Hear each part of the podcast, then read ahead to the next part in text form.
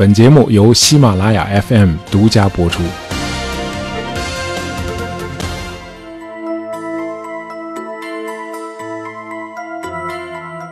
呃，今天节目一开始，我想谈一种啊，我从没经历过，也不太了解的现象，呃，就是所谓的通灵附体。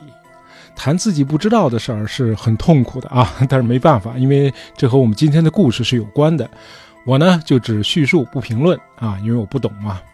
呃，我第一次听到相关叙述是在初中上历史课的时候啊，老师讲到了太平天国运动有位领导人，啊，就是东王杨秀清啊，说他有通灵的本事，说杨秀清能够让上帝下凡，直接附到他的身上，并向人类发布旨意。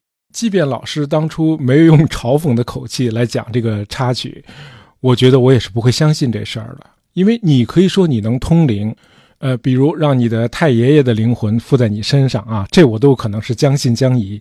可你非说每次都是和上帝通灵，而且每次都是您一有麻烦啊，上帝立刻就下凡到您身上，这我可是真心相信不了。那还是上帝吗？那不成了在您手底下听您吩咐的业务经理了吗？对吧？您是董事长啊，上帝是您底下一小弟，这同志们能信吗？这个？那么对通灵这种无法用经验和逻辑来证明的现象呢，我一般都采取敬而远之的态度。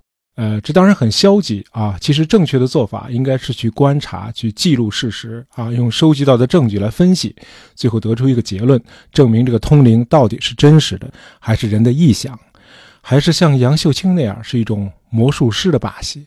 那么，二十世纪初，在瑞士有一位学医学的大学生，就用了长达两年的时间，对通灵做了持续的观察和记录。这个大学生叫荣格。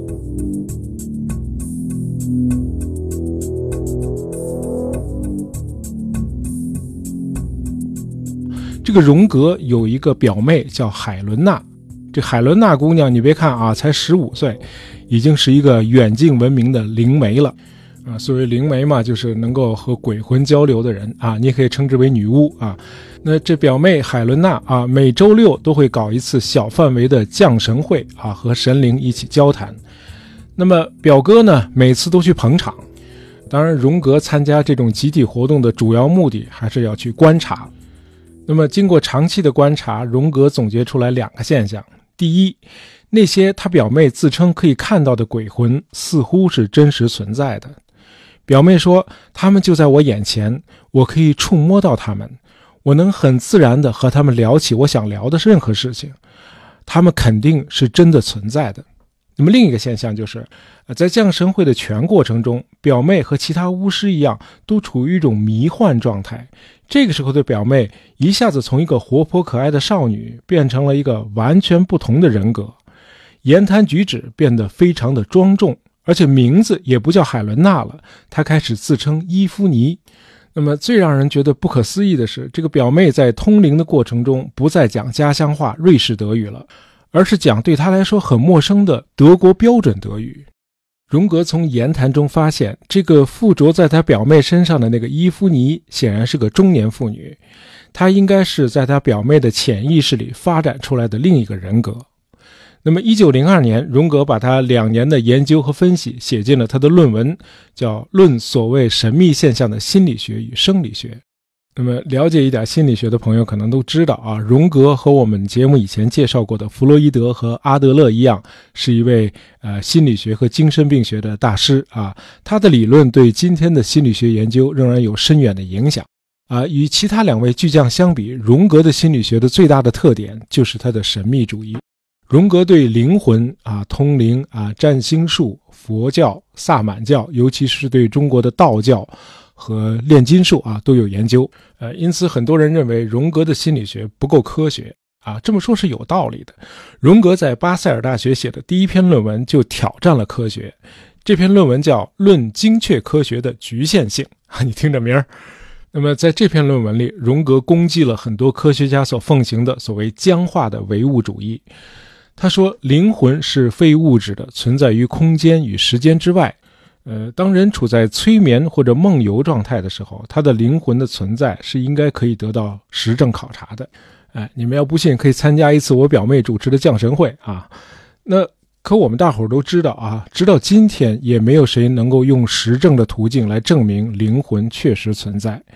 当然，我们也无法证明灵魂不存在。但是，不能证明的学问能叫科学吗？我们知道，现代医学的基础就是实证啊。那么，大伙儿可能会问：荣格在大学里接受的是科学教育，为什么对神秘主义如此热衷呢？啊，这个我们还真得翻翻他的历史。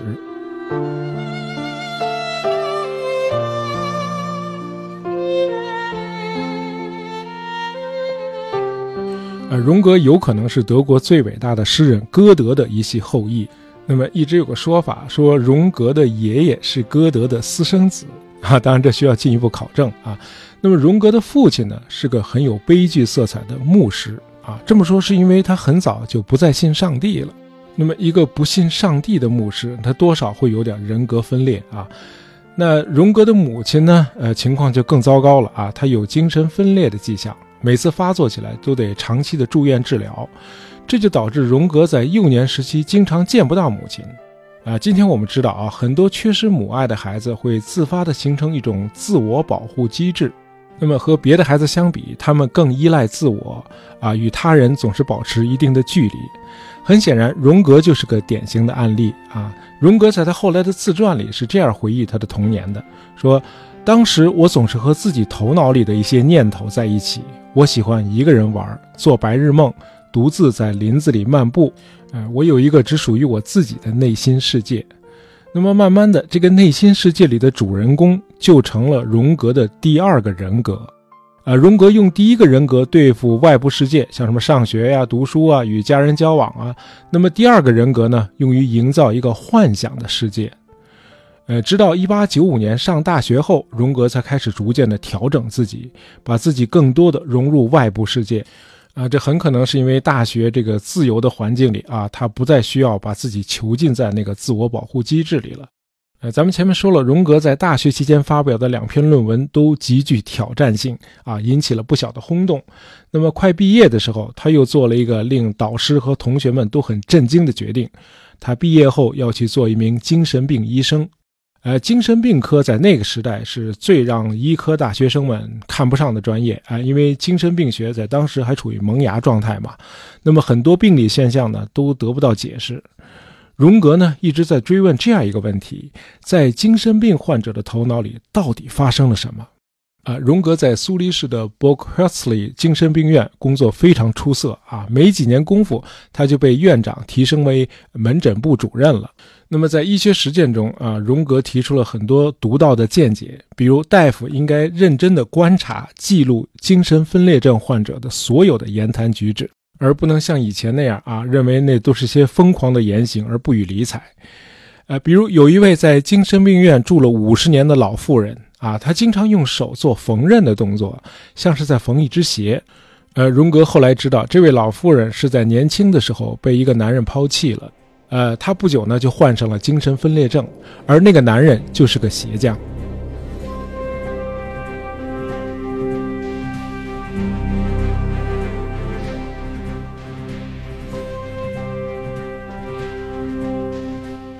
那么，既然聊荣格，我们显然不能回避啊，他和精神分析学派的创始人弗洛伊德之间的互动。荣格在读了弗洛伊德那部著名的《梦的解析》之后，很受启发。就给弗洛伊德去信，同时寄去了自己的论文。弗洛伊德很热情地邀请荣格去维也纳他家里做客。那么，一九零七年三月的一天，两人见面了啊，谈得非常投机，聊了整整十三个小时。在荣格的眼里，弗洛伊德既是一位博学的导师，同时又像一个慈祥的父亲。呃，虽然是初次见面，却毫无陌生感。荣格在这次见面之后给弗洛伊德的信中说。我觉得见您就像一个儿子见自己的父亲，呃，弗洛伊德见到荣格之后也有一种如获至宝的感觉，啊，这年弗洛伊德才五十岁啊，但是已经开始积极的寻觅自己的接班人了。那么在弗洛伊德看来，荣格就是最理想的人选。呃，荣格是个优秀的精神科医生啊，非常聪明，而且两人在精神分析领域的观点呢基本上一致。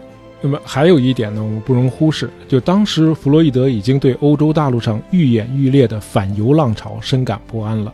在欧洲，不少人认为精神分析学派就是犹太人的垃圾，必须清除掉。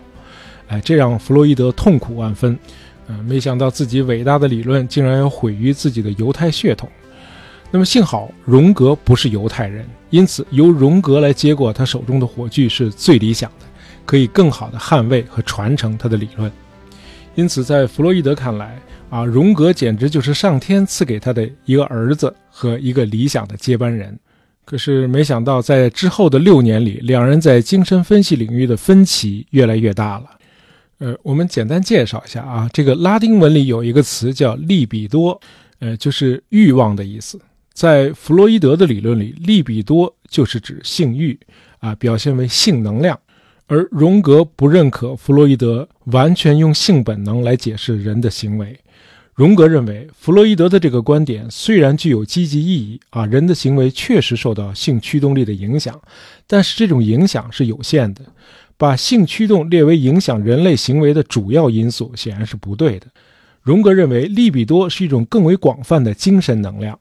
另外，两人对无意识的理解也有很大的不同啊，这个我们一会儿还会谈到。呃，荣格虽然挑战了掌门人的权威，但是和弗洛伊德的分道扬镳却给他带来极大的痛苦，他感到极度的失落。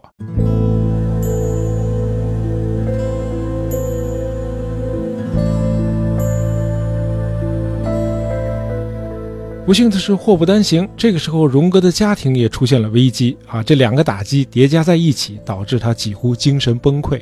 呃，他用了差不多五六年的时间才缓过来。荣格娶了一位大家闺秀，叫艾玛啊。艾玛对丈夫的心理学和精神病学专业很感兴趣。荣格说：“那很好嘛。”于是把妻子呢也培养成了一位精神分析师。两口子一共有五个孩子。那么在婚后的第七年，也就是一九一零年。一位二十二岁的年轻女士走进了他们的生活。这位女士叫托尼·沃尔夫啊，也是学心理学的。她很崇拜荣格。呃，这个托尼听说荣格曾经成功的治愈了一位女病人，后来又与这位病人发生了短暂的绯闻。于是这托尼呢，把自己也装扮成个病人啊，去找荣格给他看病。那么荣格呢，呃，没有抵挡住诱惑。那么，这个托尼姑娘在后来的四十三年中，一直是荣格的情人和同事。那么，直到一九五三年去世，呃，他们俩的关系呢，从一开始就成了个公开的秘密啊。因为荣格坚持要带上托尼参加一九一一年的国际精神分析学会的年会，呃，这个时候荣格还没有和弗洛伊德分手啊。当时所有的参会者啊，一起照了一张合影啊，这个合影咱们在网上是能看到的。呃，因为弗洛伊德的推荐，荣格当时是这个精神分析协会的主席。那么在照片中，他和弗洛伊德站在第二排居中的位置，所有的女士都坐在第一排。荣格的妻子艾玛坐在正中，往艾玛左边数第二位就是托尼。呃，我们在聊尼采那期节目里曾经讲到尼采的梦中情人莎乐美啊，这位女士也坐在第一排啊，她也是弗洛伊德的同事，也是一位精神分析师。大家可能还记得那期节目啊，那个奇怪的学习小组。呃，那么荣格和托尼保持这样一种关系，那荣格的妻子艾玛当然是不能接受了。那么家里呢，就自然是争吵不断。那么到了第三年，所有的当事人都被这种三角关系弄得苦不堪言。这个时候又赶上荣格和弗洛伊德彻底分手了，荣格很受打击，呃，慢慢的在他脑子里开始频繁的出现幻觉，他的精神已经濒于崩溃了啊！你像一个精神病医生自己得了精神病，这个时候的荣格似乎又回到了他的少年时代。那么在花园里漫步的时候，他的脑子里会出现很多声音，啊，似乎有人在和他交谈，他相信他看到了很多死者的亡灵。这个时候，那个托尼姑娘啊，给了荣格很大的精神支持啊。托尼认为，只有精神分析才能治愈荣格的病，而精神分析的基本方法就是让病人把脑子里冒出来的东西全都讲出来，然后医生对此进行梳理，那么直到病人能够直面症状啊，重构人格，最终实现自我更新。呃，因此，托尼认为荣格应该把他脑子里出现的幻象一一记录下来。啊，托尼这个时候关心的是如何治愈这个荣格的精神崩溃，而这时候的荣格看得更远，他认为那些幻象正是他对无意识研究的第一手资料，于是他开始记录，啊，前前后后一共写满了六本黑色封皮的笔记本。那么荣格康复之后，又把这六本记录的内容整合成一本书，啊，这就是那部著名的《红书》。啊，这个我要和大家打个招呼啊！即便对荣格的理论体系有所了解，也不要奢望你能读懂这部红书啊，非常的艰涩难懂。呃，荣格后来在谈到这部书时，曾经说，呃，那段岁月是我在追寻我内心的图像，呃，那是我此生最重要的时光啊，其他的一切皆发源于此。我的一生都在阐释那些从无意识里迸发出来的意象，呃，这些意象就像一条神秘的河流朝我奔涌而来，几乎把我摧毁掉。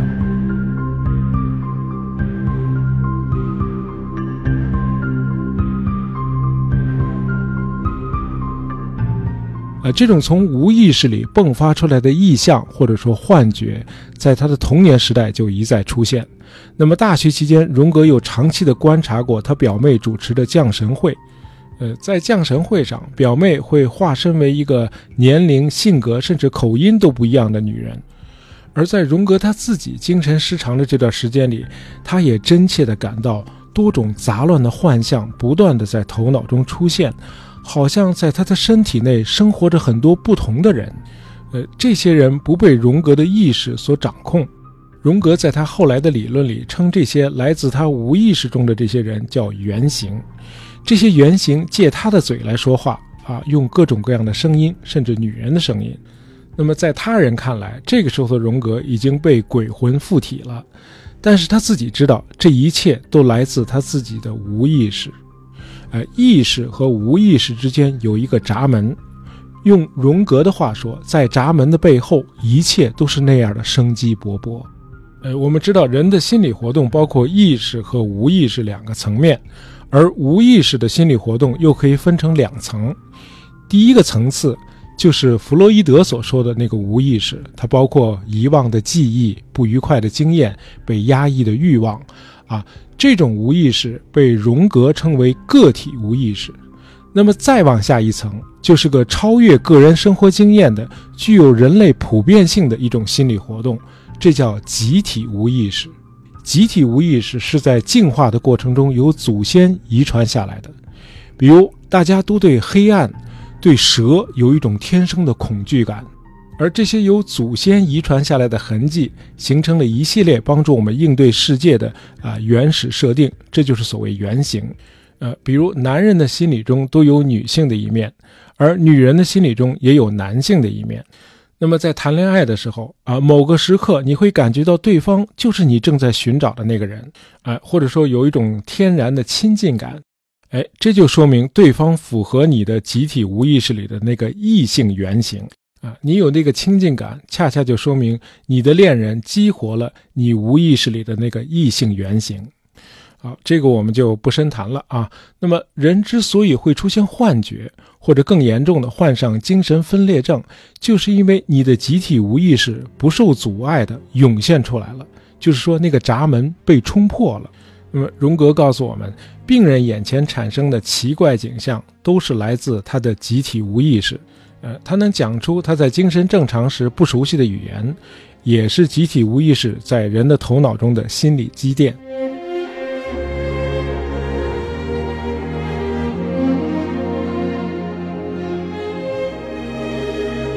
荣格发现的这个集体无意识，毫无疑问是人类心理学发展史上一个重要的里程碑啊！这是荣格整个理论体系的基础。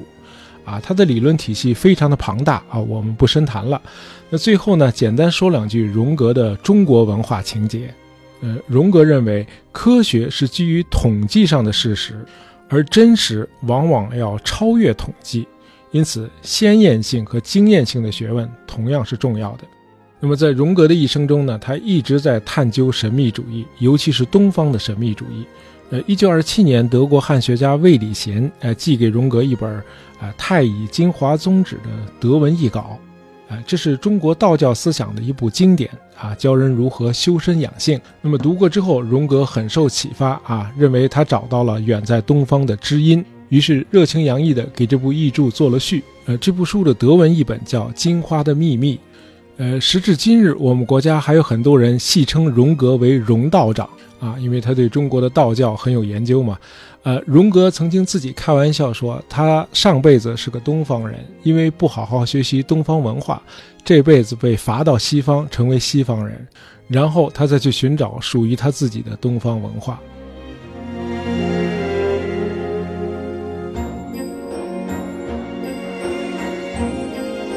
好今天的节目就到这儿啊！本期节目是由我们的听友玩泥巴的皮皮妈和福 F 小 X 啊这两位听友点播的，希望你们喜欢。